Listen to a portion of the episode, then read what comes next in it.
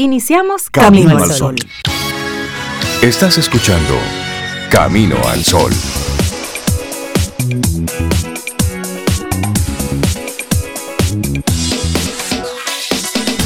Buenos días, Cintia Ortiz, Sobeida Ramírez y a todos nuestros amigos y amigas Camino al Sol oyentes. Buenos días, sí, sí, confirmado. Es de día. Todavía. Sí, sí, sí. Está aclarando ya. buenos días, Rey. Buenos días, Cintia, Laura, Sofía y nuestros amigos Camino al Sol oyentes. ¿Cómo están ustedes? Yo estoy bien. Yo estoy bien. estoy bien. Estamos bien. A ver, me pellizco. Dándole la bienvenida al jueves. Estoy bien. Yo, yo, hablo por mí, yo estoy bien. yo también. ¿Tú, Cintia, estás? Viva, suelta, en nómina. ¿Sin expediente? Sin expedientes. Ok, eso, eso, es una buena cosa. Lo de viva y sin expediente. Haciendo el cheque aquí, me pellizco y sí, está todo bien. Estamos bien. Eh, hacer ese inventario matutino es bueno. Sí. sí, porque de repente usted comienza a decir, no, yo estoy mal. Ok, ¿por qué tú estás mal? Eh, y comienzas a mencionar todas causas externas, cómo le está yendo a otro, pero eres tú, a ti. ¿Cómo te está yendo a ti?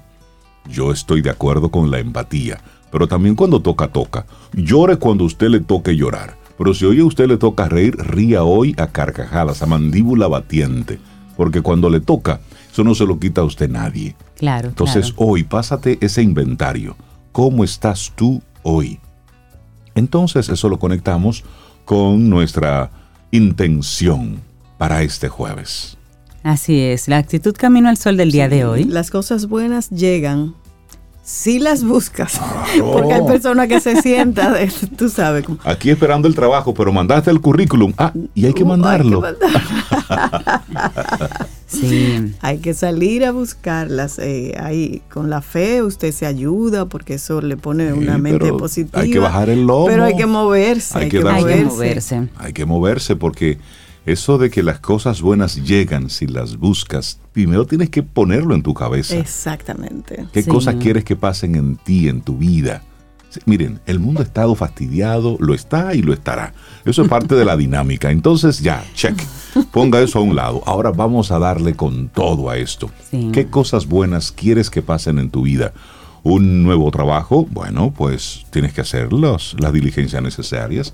Una pareja diferente, bueno, revisa si el problema es tu pareja o eres tú. tú yo pensé que le iba a decir una pareja. No, una pareja diferente. una pareja diferente, sí, una pareja diferente. Es verdad que la gente se vive quejando de la pareja. Revise pero revísese usted. ¿Y si es usted? Ay, yo sí tengo mala suerte. Siempre me trae, me, me toca tal tipo de persona. Siempre subrayelo y mire para atrás. Mire para atrás. De repente entonces comience a, a, observar cosas. A mí solamente me llaman para tal cosa. Voy a revisar las señales que damos, pero sí, la buena suerte y la mala suerte se construye. Eso, no cae así como del cielo. Hay personas, y hay cosas, excepciones que sí dan un golpe de suerte, pero en general la suerte se construye. Y Reinaldo dijo algo muy importante, que cuando uno quiere algo bueno, tiene que saber qué es lo que quiere. Claro. Porque hay otro grupo de gente que, que me caigan cosas buenas, sí, pero ¿cuáles? ¿Cómo se llama ¿Qué es lo que tú quieres? Defínelo al universo se le pide con detalles. De forma específica, porque lo que significa lo que significa algo bueno para ti, Sobe, no necesariamente significa algo bueno para mí. Entonces póngale nombre y apellidos a las cosas. El menú es grande, el menú es grande. Cuando tú vas a un restaurante tú no dices, tráigame un plato bueno. Ellos te dicen, no, todos son buenos, pero ¿cuál que usted quiere?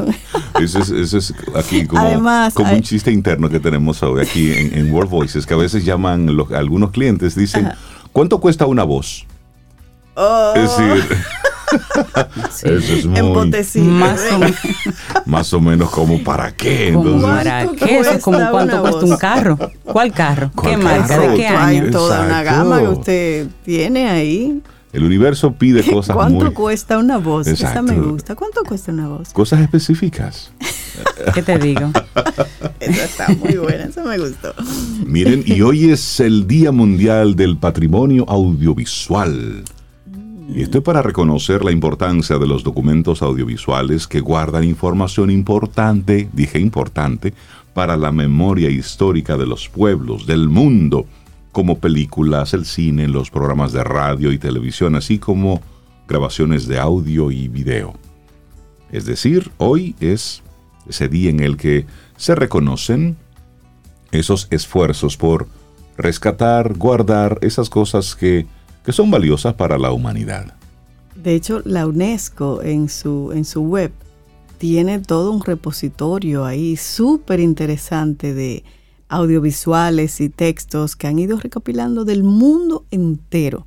Y tú entras ahí y te puedes pasar un buen rato, como mirando todo, pero que son joyas que han recuperado del mundo entero y están ahí disponibles. La maravilla del documental, por ejemplo. un documental se hace precisamente de grabaciones de audio y video de un momento específico, de una persona específica, y es lo que le da ese valor a ese contenido audiovisual actual después. Claro, y que nos mantiene conociendo la historia, no para quedarnos en el pasado, sino para ver la historia, lo que ha pasado, y tal vez hacerlo diferente ahora. Y otro día importante hoy. Sí, sí, sí, otro día importante hoy, el Día Internacional de la Corrección o Día del Corrector de Textos. Es un día interesante, a mí me, gusta eso. Pero el del celular no me gusta. ¿Cómo que el celular? El corre... Ay, no. Yo escribo una cosa y sale al Esos final. fueron nuestros primeros. Interpreta otra y sale otra cosa. nuestros primeros contactos con la inteligencia artificial. Es el mm. corrector de texto. bueno, que no me gusta cómo lo hace también. Este día se conmemora eh, en honor al natalicio del pensador humanista Erasmo de Rotterdam muy reconocido por su dedicación en las labores editoriales. Es un día bonito, me gusta. Bueno, hay un tercer día mundial, que en este caso es el Día Mundial de la Terapia Ocupacional. Y se ensalza la labor realizada por los terapeutas para su reconocimiento a nivel mundial. La terapia ocupacional es una ciencia sociosanitaria destinada a favorecer la independencia de las personas con algún grado de discapacidad física, psíquica o social gracias al uso de actividades con fines terapéuticos. Así que también terapia ocupacional, el día corrección de textos y patrimonio audiovisual. Bueno, y también recordarle a nuestros amigos y amigas Camino al Sol oyentes que el próximo 3 de noviembre, a las 9 de la noche, en Chao Café Teatro, será el concierto Intense. Melissa Moya, artista y colaboradora nuestra en Camino al Sol, tiene entonces su concierto Intense. Es un concierto multifacético. Te invitamos a que apoyes a Melissa ese día, el 3 de noviembre, eso es la semana que viene, a partir de las 9 de la noche. Y nosotros tenemos aquí dos boletas para una pareja de amigos, de una pareja que quiera ir al concierto. Melissa invitando a una pareja de Camino al Sol Así es. Yo tratando de buscar las palabras así más elegantes. y tú dices cómo. dos gente. que, quieran ir, juntos. Dos personas que, quieran ir, juntos, together. Juntos al concierto de Melissa.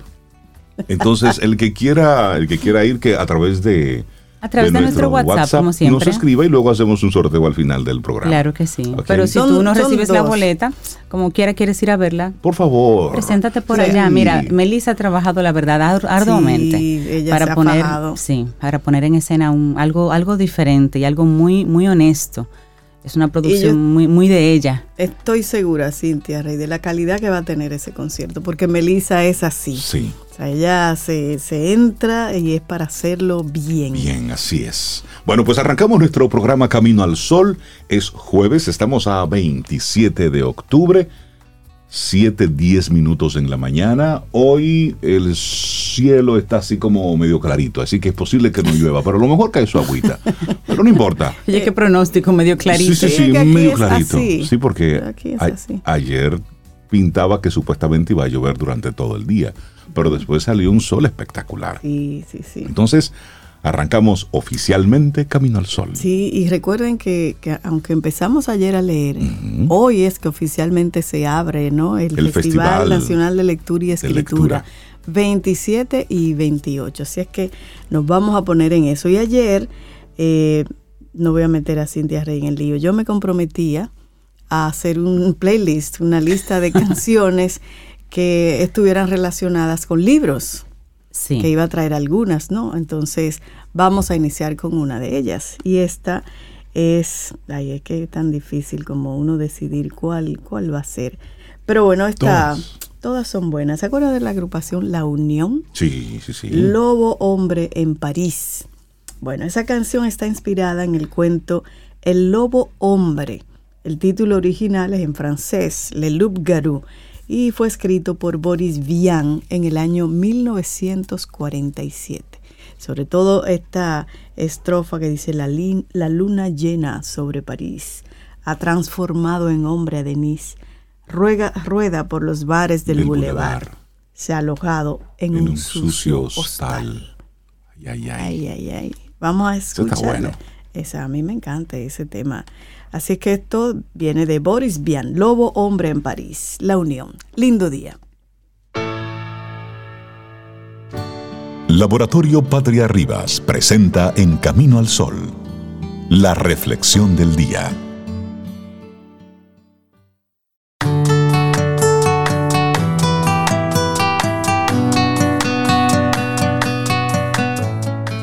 Elige ser positivo. Tú tienes esa opción. Eres el dueño de tu actitud. El optimismo es el hilo conductor hacia el éxito. Bruce Lee Continuamos en este Camino al Sol. Muchísimas gracias por estar ahí a través de la 97.7 FM y caminoalsol.do. Nuestra reflexión para esta mañana. Las cosas buenas le llegan a quien sabe esperar. Así mismo es. Las cosas buenas le llegan a aquellos que saben esperar, que conocen el valor de la paciencia, que tiñen sus frutos de esmero, de esfuerzo y de aguante y es que todo aquello que nos exige templanza erige a nuestro alrededor un halo de entusiasmo y de ilusión. Me encantan esas personas que saben que entre plantar y cosechar existe un regar y esperar, porque es vital reconducirse ante la desesperación, no confundirnos cuando nos topamos con la incertidumbre de no saber cuándo llegará todo aquello que deseamos. Recuerda que la primavera siempre vuelve. Y la escritora pues hace una pequeña anécdota. Recuerdo que un invierno mi padre necesitaba leña, así que buscó un árbol muerto y lo cortó. Pero luego, en la primavera, vio desolado que al tronco marchito de ese árbol le brotaron nuevas ramitas. Mi padre dijo, estaba yo seguro de que ese árbol estaba muerto, había perdido todas las hojas en el invierno pero se ve que hacía tanto frío que las ramas se quebraban y caían como si no le quedara al viejo tronco ni una pizca de vida. Pero ahora advierto que aún alentaba la vida en aquel tronco. Y volviéndose a mí, me aconsejó, nunca olvides esa lección, jamás cortes un árbol en invierno, jamás tomes una decisión negativa en tiempo adverso. Nunca tomes decisiones importantes cuando estés en tu peor estado de ánimo. Espera. Sé paciente la tormenta pasará. Recuerda que la primavera volverá. Y toda recompensa llegará, pues el tiempo se encarga de entornar las puertas de lo indeseable, de ayudarnos a combatir la angustia y de despertar nuestra esperanza.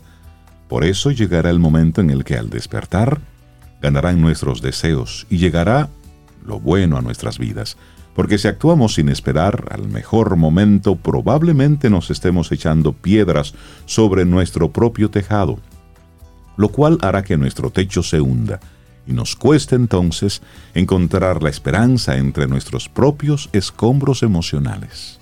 Así es, y saber esperar requiere primeramente de la paciencia de conocerse a uno mismo, de pararse a reflexionar y de sentirnos seguros con nosotros mismos estas son las características que debemos potenciar para contemplar el mundo con mayor entendimiento y sensatez. Así, la paciencia es un don que requiere del conocimiento de la impulsividad y de la irreflexión. Solo a través de ella alcanzaremos aquello que anhelamos sin pagar por ello un precio desorbitado. Pero, ¿qué podemos hacer para cultivar nuestra paciencia, para hacernos más prudentes y saber esperar? Bueno, vamos a compartirte algunas ideas. La primera de ellas, respirar, lo que hacía Sobeida ahora mismo. respirar de manera profunda siempre es un buen recurso para reflexionar. Digamos que de alguna manera le estamos ofreciendo una pausa a nuestro diálogo interno. Así, que primera sugerencia. Respirar. Respirar. Luego descubre la razón de tu prisa e impaciencia. Piensa sobre las razones que te llevan a actuar de manera impulsiva e impaciente. Organiza tus tiempos, replantea tus prioridades. Esto te ayudará a conocerte y a calmarte en los momentos intensos. Bueno, y la próxima va un poco atada a esa, Rey. Identifica qué cosas o cuáles personas intensifican tu impaciencia. A veces las personas o las situaciones de nuestro entorno generan en nosotros un conflicto que nos fuerza a actuar sin pensar. Piensa sobre esto e intenta zanjarlo o tenerlo en cuenta. Así es que identifica qué cosas o personas intensifican tu impaciencia. sí, y hasta una pregunta. ¿Es útil tu impaciencia para ti? ¿Está justificada? ¿Hay una premura de verdad que lo justifica? Responde a estas dos preguntas de manera totalmente sincera y busca con calma aquellos patrones de comportamiento que se repitan y que te estén imposibilitando hacerlo bien. Bueno, y finalmente, tómate tu tiempo y espera lo inesperado. Hay unas palabras de Jeff Foster que resumen a la perfección esta cuestión. Independientemente de lo mal que se tornen las historias, siempre estás siendo invitado a bajar tu ritmo, a respirar, a dejar de intentar resolverlo todo, a salir de tus propias conclusiones, a respirar de nuevo. Así es, y cultivar el don de la paciencia requiere templanza como cualquier otro aprendizaje. Por eso hay que practicar la tolerancia en el darse cuenta, la capacidad para, leer el libro de nuestra vida, de escribirlo y reescribirlo y de disfrutar de cada borrón y cada sonrisa nueva. Claro, y es que las cosas buenas le llegan a quien sabe esperar un escrito de Raquel Aldana y lo compartimos aquí hoy en Camino al Sol. Laboratorio Patria Rivas presentó En Camino al Sol la reflexión del día. Para iniciar tu día, Camino al Sol.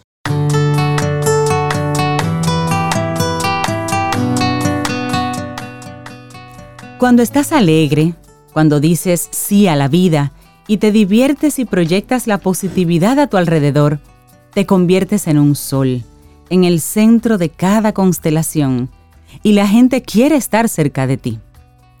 Shannon Alder. Continuamos en este Camino al Sol a través de estación 97.7 FM y también caminoalsol.do, nuestra página web. Conecta con nosotros y si te gusta todo lo que tú encuentras por ahí, caminoalsol.do. Bueno, y es momento para tener esta conversación con nuestra buena amiga Fénix Pérez, nuestra coach personal que siempre llega a Camino al Sol con unos temas que nos dejan en ese proceso de reflexión, pero luego, por supuesto, nos mueven a la acción. Fénix, buen día, ¿cómo estás?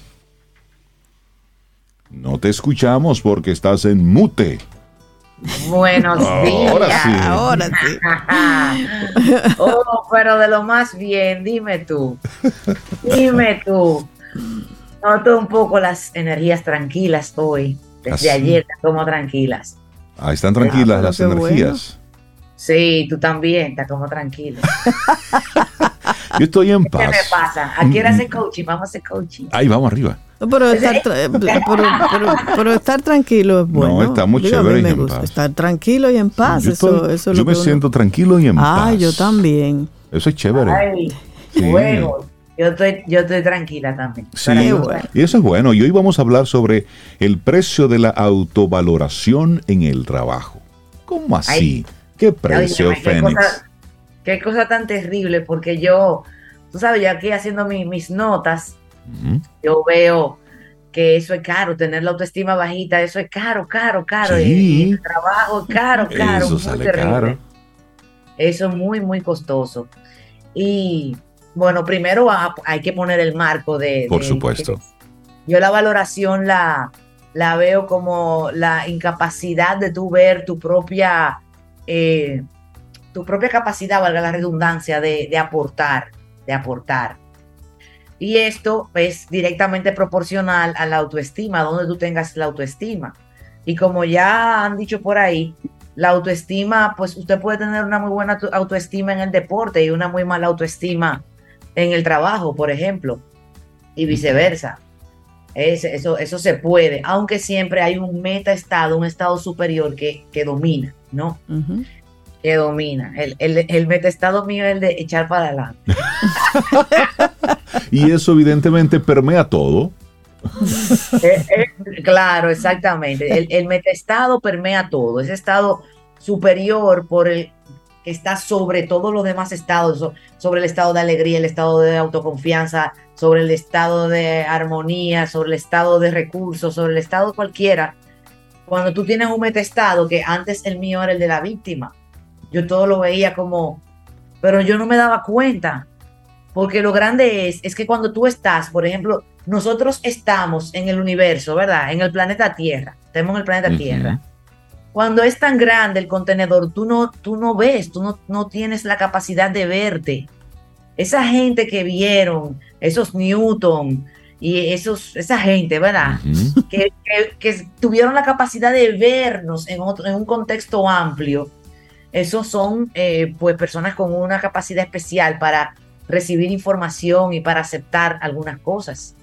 Pero no tenemos la capacidad de ver nuestro, nuestro propio metastado porque es tan grande eh, que creemos que ese es el mundo, que así es que funciona. Y además, esas personas que mencionas, así, los inventores, los creadores, los visionarios, están, están lidiando con algo más grande que ellos.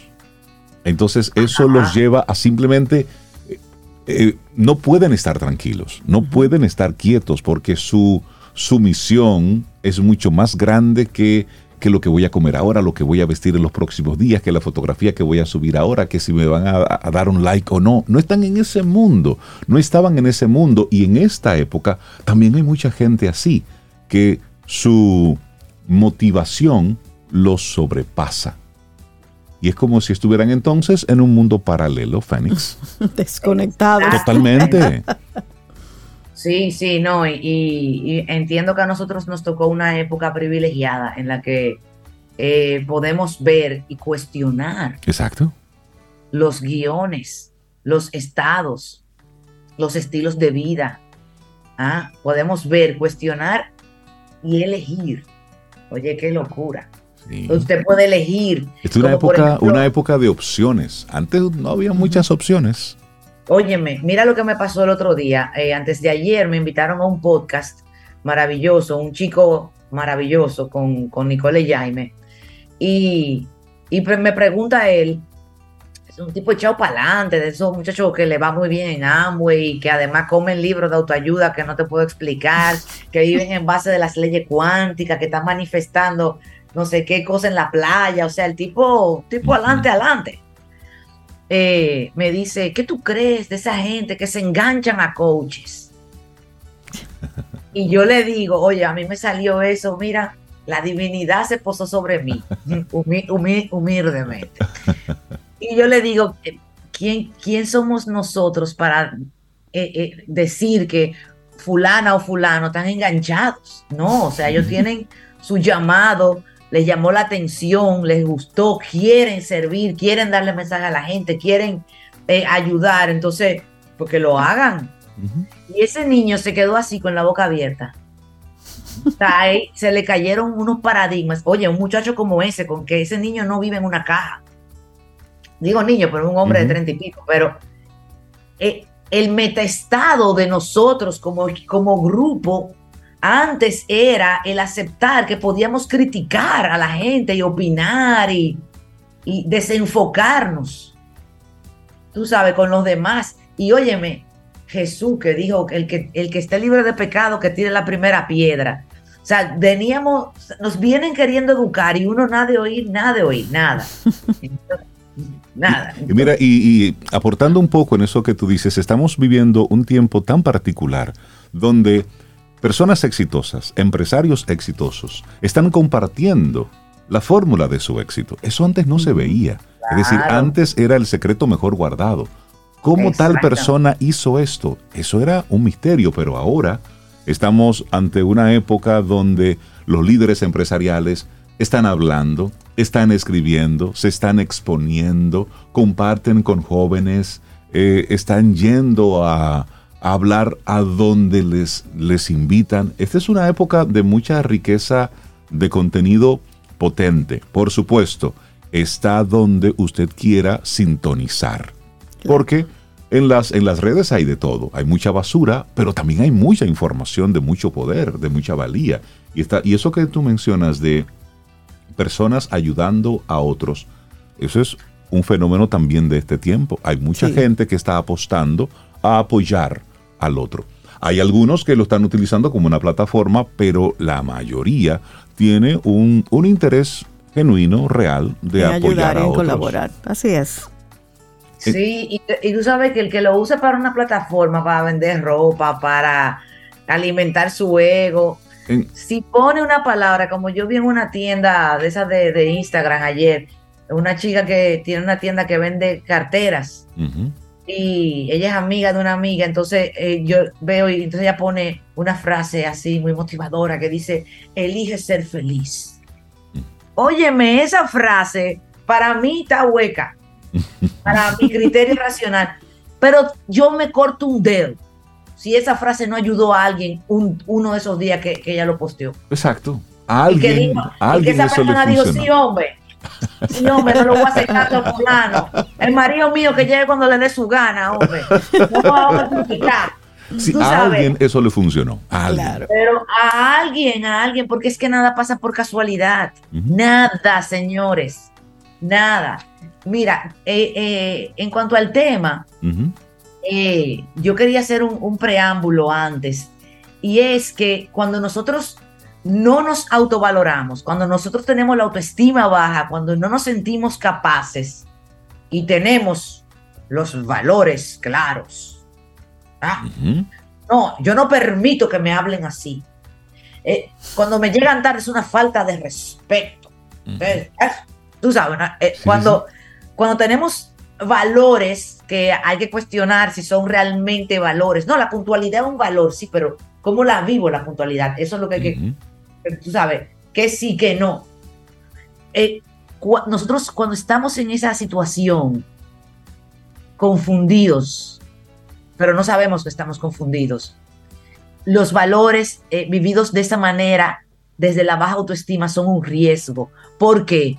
porque la baja autoestima, la falta de valoración propia, es egocéntrica, malcriada, ñoña, cifrina. ¿Ah? Entonces, mucho cuidado con, con los valores, cómo los vives y cuáles son esos valores y cuáles de esos realmente son valores. Porque claro, la puntualidad es un valor, siempre que tú no andes condenando a la gente por eso. Siempre que tú no estés todo el tiempo. Porque yo siempre llego temprano. ¿Cómo? Porque hay personas que viven una serie de valores, pero es para vanagloriarse de ellos. Usted sea puntual, listo. Y ya. Y que sea el otro el que reconozca, mira, Fénix siempre llega temprano. Pero no, no, porque yo siempre llego temprano. Yo por lo menos llego 5 o 10 minutos antes. No, hermano. que sean sus actitudes, sus acciones las que hablen por usted. Que sean otros que hablen. Lo que, Lo que lo vean. Sí, tú sabes que cuando yo comencé a tener empresas en el mundo de la publicidad, tú sabes que en el mundo de la publicidad se da como un fenómeno, como que el cliente es Dios y de por ahí para abajo el sufridor que espere. Y luego lo demás.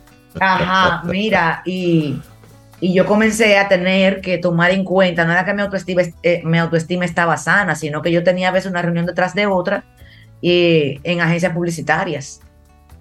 Me, y y yo, yo fui educando a mi gente a que no me hicieran esperar, no por mí, sino le decía, mira, yo tengo una reunión a las 10 y nos reunimos a las 8 y media, eh, ¿tú crees que vamos a llegar a tiempo? Porque si no, yo muevo la otra reunión, ¿qué tú crees? Me dice, mira, Fénix, una reunión de 15 minutos, si nos retrasamos. Y llegó un punto que a mí me llamaban de algunas agencias grandes, por lo menos de tres, y me decían, oye, tú puedes llegar 15 minutos más tarde para que no tengas que esperar. Oye, qué delicadeza. Claro. Y eso se educa. Sin enojarse. Eso se educa respetando. E, eso se educa amando.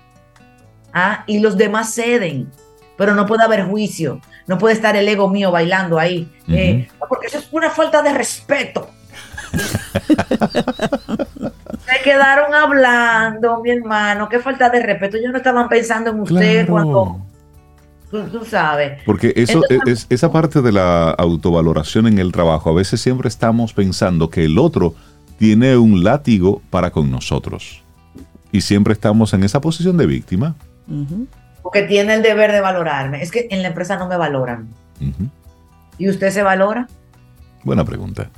Ah, entonces yo tenía una mastermind que ella tenía varios años ejerciendo el puesto de vicepresidenta, pero no se lo, no, lo tenía en la tarjetita. Ah, ok. Ah, ni en el sueldo, ni en el carro. Ok, sino en la ocupación. En, en el oficio, porque la vicepresidenta anterior se había ido y, y a ella no le daban el cargo y ella estaba de lo más bien, porque ella estaba en su estado de queja, no me valoran, no me valoran, no me valoran. Y pues si usted no grita, yo, la, empresa, si tú, la empresa quiere que tú estés contento, ¿verdad? Y haciendo tu trabajo y que tú le des el alma y la respiración y tu creatividad y tu amor. Eh, Ese es el trabajo de la empresa. Usted haga la tarea suya. Ah, pues esa niña, esa niña ya cuarentona, ella comenzó a ir en taco a la oficina. Ok. ¿Y qué pasó? ¿Qué pasó? Los jefes le cogieron el flow, dijeron, eh, eh, fulana está como cambiando, ¿qué es lo que pasa? No, ella está bien, ella está bien, sí, pero se está vistiendo diferente. Eh, sí, como que se está dando cuenta de su valor. Exacto. Y ella no tuvo que hablar, ni que amenazar, ni decir, miren, yo estoy buscando trabajo, me están haciendo una oferta, o si ustedes no me suben el sueldo, yo me voy, si no me valoran, no me dan mi puesto, yo me voy. No, no. Ella comenzó a vestirse, porque además para puestos así normalmente tú, son personas de confianza primero y que en mi experiencia con mis masterminds y mis clientes son gente que aman sus empresas, así sean empleados, la aman. Hay un tema de lealtad ahí muy fuerte. Ajá, entonces eh, para ella no era una opción salir a buscar eh, que otro trabajo ni nada y que sabe cuánto llevarlo en el mercado, nada de eso. Los jefes solitos la llamaron y le dijeron, vamos a, a ya a validarte el puesto nuevo ay, y ella, ay, no me lo estaba esperando. Mentira, ella comenzó a actuar como si. Exacto, lo fue trabajando. Claro, tú no tienes que esperar a tener la autoestima en su lugar para tú comenzar a, a, a moverte. Y esa frase de que si quieres que cambie el mundo, cambia tú. Miren, eso, los ejemplos están ahí a la orden del día. Tú quieres ser más mm, valorado, reconocido en tu espacio laboral. ¿Cómo tú te comportas? Si tú te comportas como la manada, como aquellos que están siempre en un grupo quejándose, bueno, pues tú vas a ser tratado igual como parte de la manada. Si tú comienzas a destacarte y hacerlo diferente, pues evidentemente lo van a notar. Exacto. Entonces, para cerrar y que nos llevemos un poco de, conciencia, que nuestra conciencia crezca dentro de los pros y los contras de autovalorarse eh, y no autovalorarse, eh, lo primero es en cuanto a los ejecutivos y los líderes de equipo, que cuando no hay autovaloración, no hay independencia en la toma de decisiones. No hay innovación. O sea, dicen, ah, pero esa ya se me ocurrió a mí, pero usted no la dijo. Exacto. No, pues ¿cómo yo lo voy a decir si yo no soy ingeniero? No, pero... Entonces cállese. Exacto. Entonces usted se pierde a veces dentro de su mismo equipo. Usted tiene la fórmula para hacer una mejora en un, proceso, un procedimiento o en un servicio o en un producto y no lo tiene porque tú, usted tiene un empleado ahí eh, con, una incapacidad de comunicarse.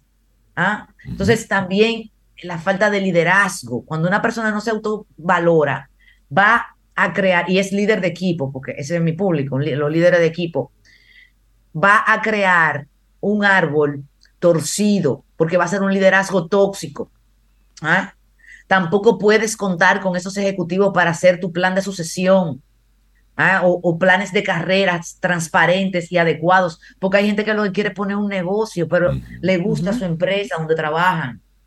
Ah, pero entonces usted tiene que validarle y escuchar, ay, quiere poner un negocio, vamos a ayudarlo a poner el negocio, porque anyways, posiblemente se vaya o tal vez el negocio le permite quedarse con nosotros. ¿Sabe? ¿Cuántos casos no tengo yo de gente que, que montan su negocio, y a los varios años su primer cliente, y todavía al sol de hoy, es, la misma empresa. Exactamente. Ah, entonces te, permite tener un equipo y unos ejecutivos que crezcan. Y oye, todo esto se da en los masterminds, dentro de las empresas y fuera de las empresas. Ah, Y cuando no tienes eh, el personal eh, con una autoestima, una autovaloración fuerte, tú vas a tener posiblemente burnout, síndrome de desgaste por estrés, vas a tener eh, absentismo laboral, vas a tener falta de compromiso, la atención de esa gente disgregada y sin hablar del clima porque la falta, como dije al principio, la falta de autoestima, de autovalorarte es egocéntrica. Entonces usted cree que todo lo que sale mal, hasta la greca que no subió, o la máquina de café que se dañó, es culpa suya, o le quieren echar la culpa a usted. Totalmente. Entonces, eh, es importante que trabajemos esa autovaloración primero conmigo mismo. Tú sabes, por ejemplo, los, y para cerrar, los masterminds para ejecutivos y para, para equipos dentro de las empresas a mí no me llama recursos humanos. A mí me llaman los líderes de los equipos, me dicen, yo quiero eso para mi equipo. Claro, porque están viendo una potencial forma de, moverlos. Fénix Pérez, la gente que quiera conectar contigo, ¿cómo puede hacerlo? Bueno, la gente visionaria, atrevida, que quiere resultados diferentes, entonces que me escriba a, al 809-307-6610. Ese es mi celular, el mío. Yo lo doy por aquí porque eh, no son tantos los, los frecos y osados, valientes que me, que me escriben. Los Camino al Sol oyentes te llaman puntualmente porque quieren conversar contigo. Fénix, que tengas un excelente día. Muchísimas gracias. Hoy el precio de la autovaloración en el trabajo fue el tema que nos compartió Fénix Pérez. Que tengas lindo día. Tomémonos un café. Disfrutemos nuestra mañana con Rey, Cintia, Soveida en Camino al Sol.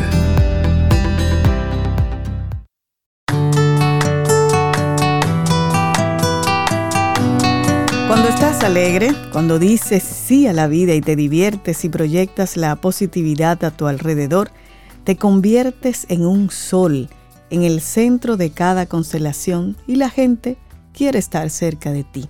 Eso lo dice Shannon L. Alder. Gracias por estar con nosotros en este Camino al Sol para darle los buenos días, la bienvenida a Richard Douglas con su opinión personal. Buen día Richard, ¿cómo estás?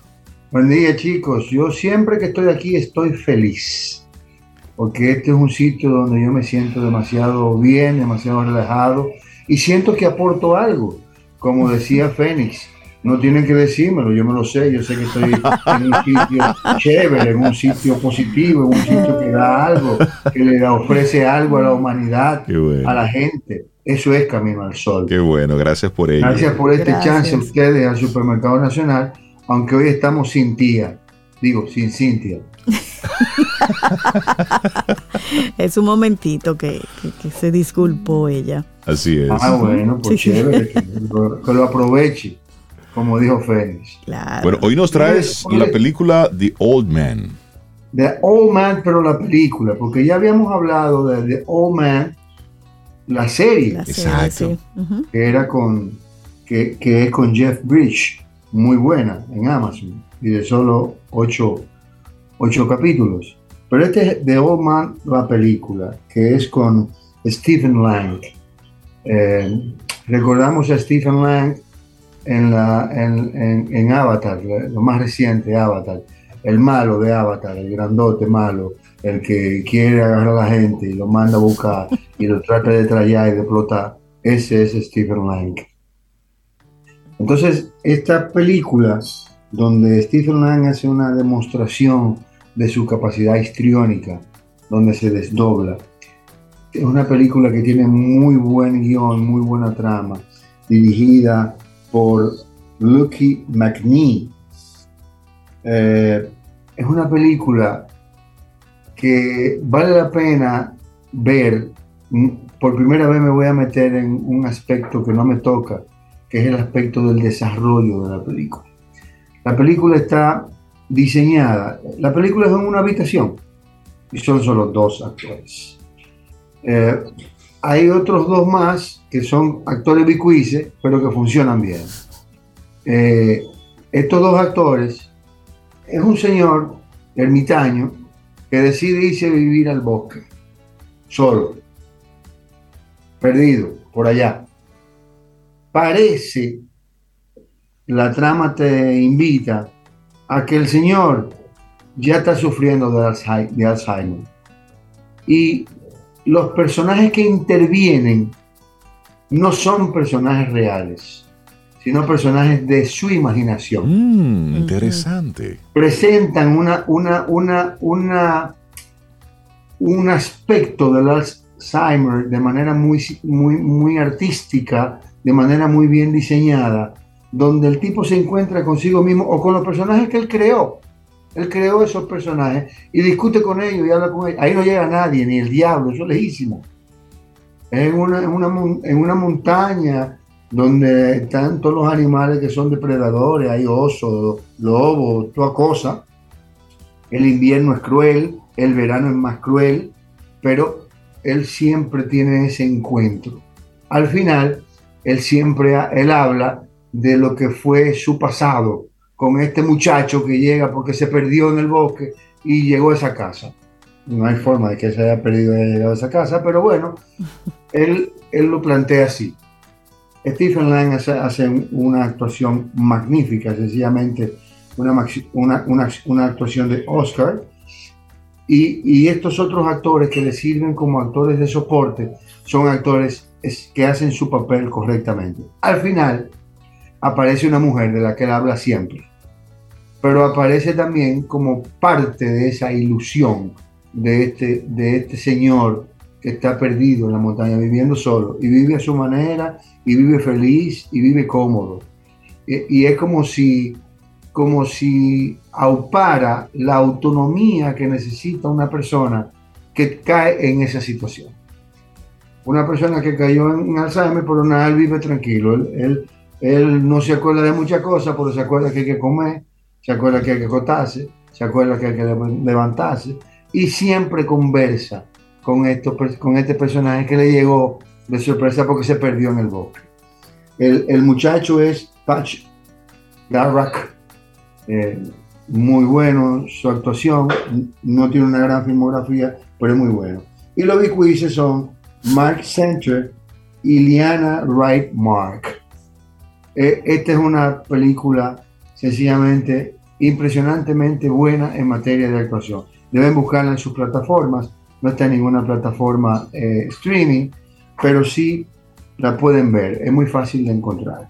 Se llama The Old Man. En este caso no le pusieron el viejo, sino el anciano, la tradujeron en español. Vale la pena que la vean, no se la pierdan. Yo estoy por, por Zoom porque estoy en Venezuela viendo a, mi familita porque mi hija cumplía años. Qué bueno. Ay, saludos por allá. Eh, eh, me he querido ir dos veces, no me he podido ir. Una porque se me, se me me confundí con la fecha, de, con la hora de salida, otra porque no tenía unos papeles de migración necesarios, supongo que me iré mañana. No, o te escondemos el pasaporte para que te quedes allá. Es otra opción. Sí, estamos aquí eh, en Maracay, que tú sabes que sufrió un poco con, con, las, lluvias, sí. que desbordaron tres ríos y... ¿Y cómo está la situación ahora? Muy feo lo que ha pasado en una zona residencial buena de, de Maracay el río se fue por el medio de la calle. Pero nada, estamos aquí, aparece su aliciente, como fue el cumpleaños de mi hija, y a veces que tú encuentras cosas que tú no, no encuentras fácilmente en otro sitio. Venezuela, porque es una ciudad muy eh, eh, poblada por una, por una diáspora italiana muy importante, aquí aparecen sitios italianos exquisitos. Hay un sitio que se llama Basílicos, que es un sitio que tú encuentras todo lo que es de Italia. Una cosa, tú te crees que tú estás en un pedacito de Italia. De Italia en Venezuela. El pan es italiano. Una cosa impresionante. Pero nada, no se pierdan de All Man con Stephen Lang. Búsquenla en su plataforma. Gracias por este chance. A ustedes, a Fénix y al Supermercado Nacional. Buenísimo. Saludos a la doctora Bataglini. Un abrazo, Richard. Cuídate mucho. Gracias, gracias. Un abrazo. Ten un buen día, un buen despertar. Hola. Esto es Camino al Sol. Camino al Sol.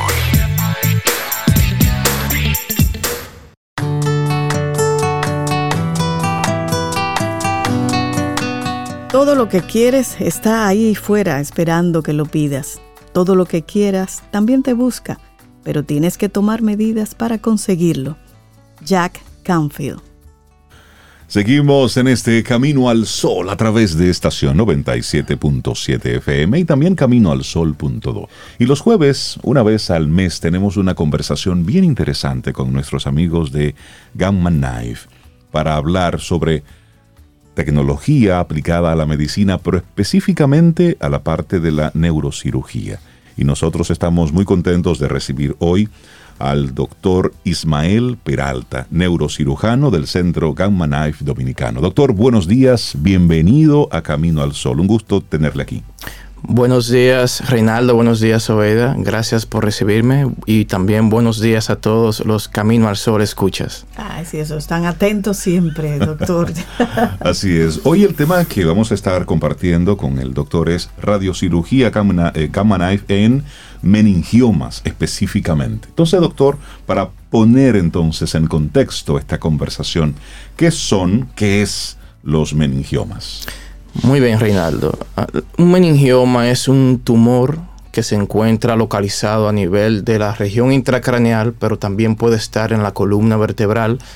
Es un tumor benigno, es decir, que no tiene, no posee células cancerosas pero a pesar de que es benigno y dependiendo la localización puede provocar síntomas importantes, dependiendo no solamente la localización, también el tamaño y el tiempo que tenga eh, esta lesión, este tumor en un paciente. ¿Y cuáles son esos, esos síntomas que puede, para yo irme revisando, tú sabes, un checklist aquí? Sí, bien, dependiendo dónde se localice, si se encuentra en la fosa posterior, que es la parte más delicada del cráneo, es decir, en la región de la nuca, puede comprimir los nervios que van hacia los ojos, hacia la nariz, hacia la boca, los nervios que permiten la respiración y también puede comprimir el centro del el estado de alerta del paciente. Por eso en algunas ocasiones el paciente puede estar en coma o muy somnoliento por estos tumores.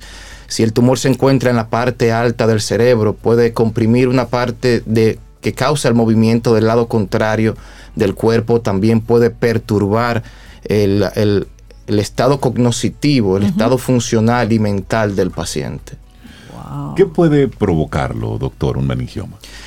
Hay varias causas. Este es un tumor multifactorial. Lo que sí se sabe que tiene una relación directa es la radiación ionizante a mayor radiación y mayor exposición en tiempo a radiación, ya sea radiografías panorámicas dentales, muchas tomografías que no queremos hacer por un dolor de cabeza, exposición a, lugares donde hay mucha radiación, si, trabajamos en una empresa de este tipo, puede provocar un meningioma. También están el sexo femenino, porque se presenta dos veces más en hembra que varones. Hay algunos receptores de estrógenos y progesteronas en estos tumores también se ha relacionado con algunos traumas craneales, algunas fracturas pueden provocar la multiplicación celular en los lugares donde se forma este tipo de tumor. Y entonces, ¿cómo, cómo se trata? ¿Cuál es el procedimiento para aligerar eso o eliminarlo?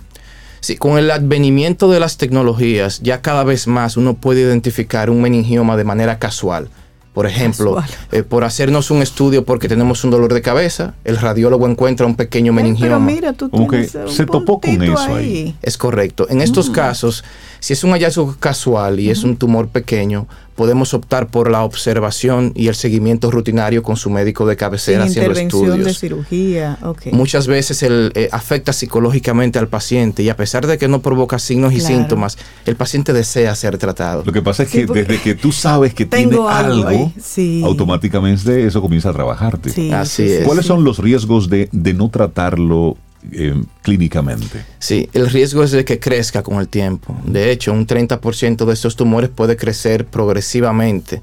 Hay personas que puede crecer más rápido que otros y aquí entonces ya empezaremos a, tener signos y síntomas. Pero ese, ese, ese crecimiento con, con el tratamiento que usted explicaba de observación, puede detenerse, puede desaparecer? No, el, tumor no desaparece. El tumor crece o se mantiene estático. En esos casos donde hay pocos síntomas y es un tumor pequeño y el paciente desea tratarse a pesar de no tener sino síntomas, la terapia Gamma Knife, la radiocirugía Gamma Knife es el tratamiento ideal. Es un tratamiento indoloro, un tratamiento ambulatorio, sin necesidad de incisiones, con una alta dosis de radiación en el tumor sin que esa radiación toque el cerebro sano. ¿Cuáles son las probabilidades de que vuelva y aparezca? Sí, en un 90-95% de los casos, la terapia Gamma Knife paraliza o disminuye el tamaño del tumor a los 10 años. Hay un 5% de los casos que el tumor va a seguir su curso natural a pesar del tratamiento, o sea, que va a seguir creciendo. Oye, interesante esto que usted menciona, doctor, porque estamos hablando de que es una tecnología que la tenemos en nuestro país disponible y se utiliza puntualmente para estos casos. La incidencia de los meningiomas en República Dominicana. No se tienen estadísticas locales, lamentablemente. Estamos trabajando para una base de datos general con relación a tumores, pero todavía nos basamos en las guías internacionales, principalmente las norteamericanas, que dan de 70 a 100 casos por cada 100.000 habitantes. Y usted mencionaba, eh, eso es un número importante. Es un número importante. Usted mencionaba algunos de los síntomas, que si puedo ver borroso, que si alguna... La somnolencia. La somnolencia, eso me preocupó, la somnolencia. A mí también. Tú sabes que uno se enferma desde que está al lado de un médico que empieza a mencionar esa cosa. Y uno siente exactamente lo, mismo, que le está diciendo. Tú vas haciendo, sí, me duele la cabeza, tengo sueño. Pero, ¿cuándo es el momento, la alerta que uno dice, ups, tengo que ir al médico? Sí, si el paciente presenta dolor de cabeza intenso, alguna crisis eh, convulsiva, una convulsión, disminución de la fuerza de una parte del cuerpo, disminución de la visión, alteración del estado eh, funcional mental, dificultad para concentrarse, mareos, dificultad para tragar, dolor en una parte de la cara. Todos esos síntomas extraños de apariencia neurológica deben hacer sospechar de algo a nivel del cráneo y necesita el paciente una asesoría por un médico especializado. ¿Y, esa especialidad que debe tener el médico? Sí, primero el paciente debe de ir obviamente con un médico generalista, un médico internista, luego él se refiere a un neurólogo o a un neurocirujano. Ok. Doctor, en esa misma línea de conversación, estamos hablando con el doctor Ismael Peralta, neurocirujano del Centro Gamma Knife Dominicano, y el tema que hoy estamos tocando es precisamente la radiocirugía Gamma Knife en los meningiomas. Doctor, usted ha mencionado en varios momentos el dolor de cabeza como un síntoma, pero hay diferentes tipos de dolor de cabeza y diferentes intensidades. Y está la migraña, que también puede simplemente sacar de operación a una persona que le esté padeciendo. ¿Cuáles son las características de ese dolor de cabeza que puede ser una alarma para un meningioma. Sí, el dolor de cabeza por estos tumores se denomina dolor de cabeza secundario. El dolor de cabeza primario es el dolor de cabeza común que no tiene ningún sustrato físico. Este dolor de cabeza secundario eh, es en todo el cráneo, lo que llamamos holocranial, o puede presentarse en la región frontal, o sea, en la parte delantera. Y es, eh, se presenta con mayor frecuencia cuando amanece, porque durante la noche se acumula CO2 en el cerebro, aumenta la presión del cráneo y el tumor ahí haciendo compresión hace que en las primeras horas del día aumente ese dolor de cabeza. Mm. Interesante. Interesante. Y me quedé con, Ah, usted iba a seguir. A diferencia de la migraña, que la migraña es de un solo lado de la cabeza y de la cara. Y es como un striking, como, como un correntazo fuerte. y, afecta eh, incluso eh, eh, de manera psicológica al paciente. Sí, sí, sí. Y la luz es terrible para los migrañeros. Me quedé con la imagen, doctor, de ir a Gamma Life, si tengo un, un aparatito de esos ¿Cuál es el procedimiento? Porque me imaginé yo metida como en un casco, una cosa, tú sabes, medio espacial, pero usted dijo que era sencillo y hasta ambulatorio. ¿Cómo es el proceso? ¿Le entran algo a uno? Le abren el cráneo, le hacen, ¿cómo se llamaba lo que hacían antes? Una trepanación. Una trepanación. Nada de eso. Yo Estás viendo muchas películas. Sí, sí, Estás viendo muchas películas. No, es que quiero saber cómo es ese procedimiento. Sí, es bastante sencillo. El paciente es referido al neurocirujano eh, especialista en Gamma Knife, se le hace una resonancia magnética especializada. Nosotros planificamos en un computador con un software bastante potente cómo va a ser ese tratamiento y luego ya citamos al paciente el día del tratamiento. Podemos optar por colocar un marco que se coloca al, cráneo para mantenerlo muy fijo, cuestión de que la radiación no afecte el cerebro, solamente el tumor. Y ese marco tiene cuatro pequeños tornillitos que se pegan del cráneo sin necesidad de hacer agujeros para suturar, o sea, no se corta la piel. O podemos optar por una máscara termoplástica. Es una máscara que se aplica en la cara y mantiene la cabeza fija. Lo importante es mantener fijo el Eso es lo más importante, mantenerlo fijo, correcto. Y entonces, ¿cómo, cómo, cómo se da esa radiación? Sí, la máquina tiene un casco que tiene un material radioactivo, se llama cobalto 60. Cuando ese cobalto 60 se estimula, emite 192 rayos que llegan justa y precisamente al tumor sin tocar el cerebro. Y cuando todos esos rayos convergen, la cantidad de radiación en el punto de convergencia es muy alta y por eso actúa a este nivel tan efectivamente. Y es un procedimiento que dura de 30 minutos hasta una hora, dependiendo del tamaño y, la dosis. El paciente luego sale, se toma un rico desayuno o un almuerzo y, a su casa a hacer su vida totalmente normal. Y no hay mareo, no hay nada. Absolutamente nada. Doctor, usted decía que las causas principales de los meningiomas es la exposición a radiación, pero cuando tenemos una fractura hay que hacerse una radiografía, cuando tenemos una sospecha de algo hay que someterse a uno de estos análisis. ¿Cómo va en ese mismo sentido avanzando la tecnología para que las radiaciones no sean tan nocivas? Porque buscando la salud entonces encontramos otra enfermedad. Sí. Eso es correcto. Los aparatos actualmente emiten una cantidad de radiación mínima que permita la mejor exposición del área que se quiere investigar. O sea, ya para hacer una radiografía de un área que queremos no hay que irradiar la cabeza completa o el cuerpo completo. Se irradia específicamente el punto que queremos ver. Eso hace que se minimice la cantidad de radiación y la exposición a la radiación del paciente. El problema es cuando nosotros mismos, gracias o lamentablemente al postmodernismo, queremos que el doctor nos indique tomografías constantemente, radiografías constantemente, y ese es el problema. ¿Qué tanto nos exponemos a la radiación? Mire, doctor, y, en el, y a propósito del COVID-19, mucha gente iba de forma alegre a hacerse tomografías. Correcto. Sí, como si nada. Sí. Por el más mínimo síntoma. Exactamente, para checarse los pulmones, para ver cómo estaba todo. y lo que estábamos era exponiéndonos a más radiación.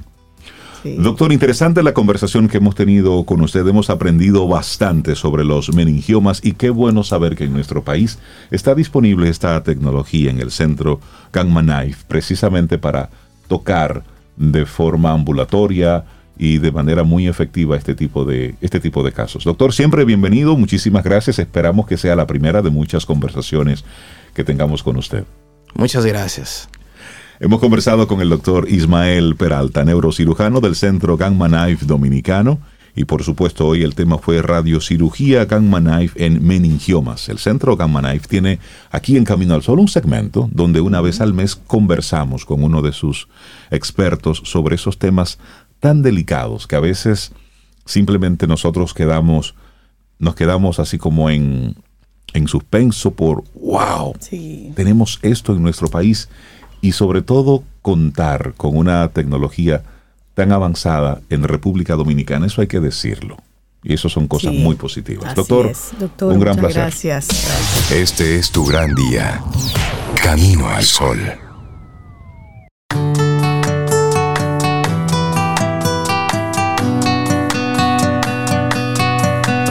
La vida es un gran camino con muchas señales Así que cuando estés caminando a través de los baches, no compliques su mente. Huye del odio, del mal y de los celos. No entierres tus pensamientos. Pon tu visión en el aquí y el ahora.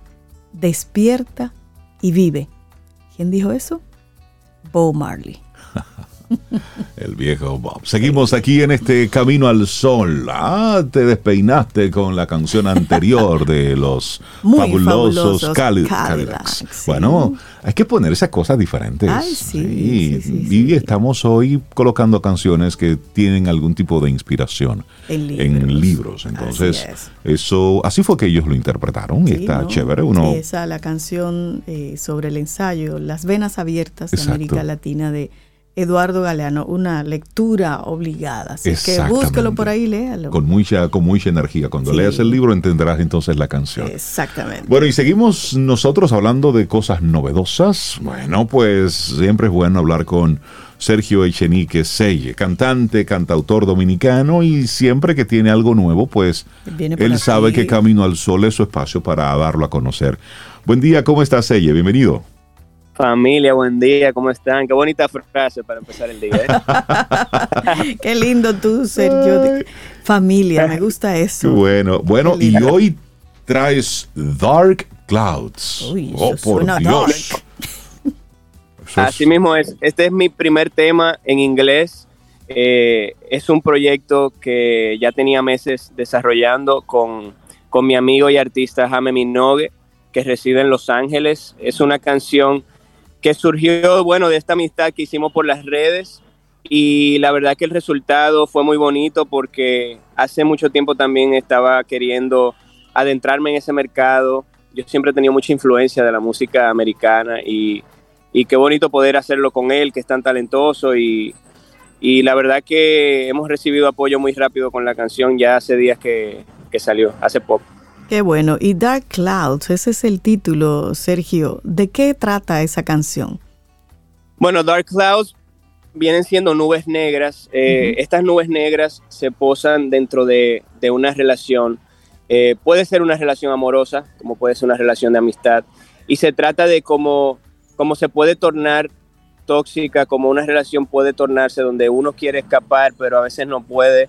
Eh, y, trata, trata de eso, como del poder librarse de algo que tú sabes que, no te está haciendo bien y, o que no te está, no, te está ayudando a, seguir, a seguir caminando en la vida. Mira, ¿y, cómo, cómo, surge esta colaboración? ¿Cómo surge? Y bueno, ya tú mencionabas en inglés precisamente para ir entrando poco a poco en ese mercado, pero ¿cómo surge este tema? Bueno, fíjate que a Jame lo conocí porque escuché una canción de él en la radio, era una canción en inglés, pero que tenía como elementos así como latinos. Y, creo que mi esposa me dijo como que, hey, él tiene familia dominicana. Entonces como que lo busqué por las redes, le empecé a hablar y ahí empezamos como a establecer una amistad. Y luego ya de meses que nos empezamos a enseñar ideas, canciones, todo eso. Eh, tenía esta base, esta idea de, lo que era Dark Clouds como el hook, solamente como el coro. Y a él le encantó y por ahí ya empezamos a producir. Obviamente todo digital porque no lo conocía físicamente hasta el otro día que él vino a tocar aquí a, abrirle a la banda de Marias. Y, y realmente fue un proceso, hubo mucha química, o sea que fue muy fácil trabajar con él, sobre todo porque él también produce y toca instrumentos, o sea que se me hizo bastante fácil. Y esta es una, la primera canción de, un disco completo que, vas a hacer. Eh, bueno, este, este vendría siendo ya el primer sencillo de lo, que viene ya para el, para el año entrante. Yo acabo de lanzar Mundos Paralelos, donde, donde estuvo el compilado de, sencillos que ya hemos ido escuchando a, lo largo de este año, que ya, bueno, ya he venido al programa a presentar algunos de ellos. Y la idea es poder seguir colaborando con artistas, hacer esa dinámica. Quiero lanzar muchas canciones sueltas ahora, ya que lancé el disco, porque el disco realmente lo que me sirvió fue como para introducir ya el personaje de Selle y, que la gente tuviera suficiente catálogo en sus manos para que cuando vayan a los conciertos que vienen por ahí eh, puedan tener más de dos o tres sencillos en sus manos. Buenísimo. ¿Y cómo fue ese proceso de colaboración? Tú estás aquí en Dominicana, eh, Jaime está en Los Ángeles y dices que lo conociste personalmente hace apenas unos días, personalmente. Pero ¿cómo fue la colaboración? Bueno, fíjate que nunca entramos a un estudio. Eh, él, desde, desde, su home studio en Los Ángeles grabó sus partes y yo desde mi estudio aquí en Santo Domingo grabé lo mío. Y fue todo bastante digital, porque incluso eh, la persona que mezcló la canción, eh, Julián Bernal, eh, que, es, un productor también, la mezcló en México. Él es mexicano. y, mastericé la canción en Nueva York. Entonces todo fue como. Internacional totalmente virtual. todo fue, todo fue una travesía, así como a, lo largo de, diferentes ciudades. Lo importante es que funciona. Claro. Para que vean, la, la, pandemia nos enseñó que eso es posible. Sabes, eh, Seye, que hace unos días estaba viendo una, una entrevista con R.E.M. y ellos contaban cómo fue el proceso de creación de, de Losing My Religion. Ajá. Entonces, oh, ellos recordando con esa añoranza de cómo era entrar todos en una habitación, comenzar a tocar un instrumento, de repente detenerse, escribir un párrafo, intentar, es decir, ese proceso creativo físico tiene una magia. Pero ¿cómo, es la magia en un proceso creativo virtual? Totalmente virtual. Que tiene que darse obligatoriamente para crear.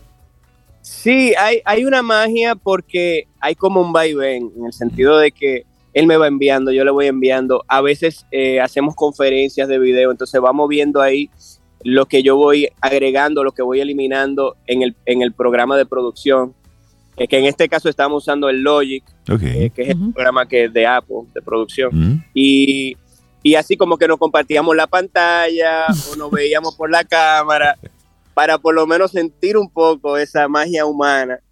Eh, pero definitivamente estoy de acuerdo con lo que dice y lo de REM, que, que la magia física ya es, es, otra cosa porque obviamente cuando estás con la persona ahí en el estudio, todavía pueden surgir más cosas de repente estás dando un acorde, estás dando una nota, tiras una melodía y eso se puede volver hasta otra canción. Entonces, sí, definitivamente, eso no lo cambiaría por nada, pero me está encantando la idea de poder seguir colaborando con artistas de otros países. Por supuesto. Porque además de que estoy aprendiendo mucho en ese proceso, eh, estoy, estoy haciendo cosas innovadoras quizás eh, para un artista dominicano que, que, solo cantaba, qué sé yo, aquí en, la capital, en Santiago, en Punta Cana.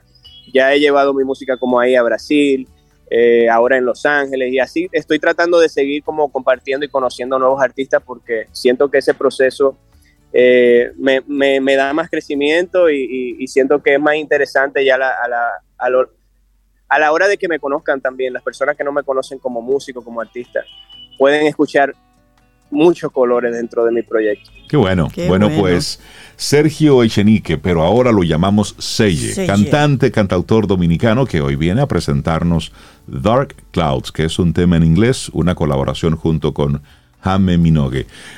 Despedimos esta conversación contigo, Seye. Despedimos el programa, pero nos vamos a despedir precisamente con esa canción para que nuestros amigos Camino al Sol oyentes la disfruten. Así es. Dark Clouds, este Seye y Jame Minogue, aquí en Camino al Sol. Y entonces, mañana, si el universo sigue conspirando, si usted quiere y nosotros estamos aquí, tendremos un nuevo Camino al Sol. Seye, un abrazo. Gracias. Siempre bienvenido. Aquí termina Camino al Sol. Pero el día apenas comienza. Vívelo camino al sol.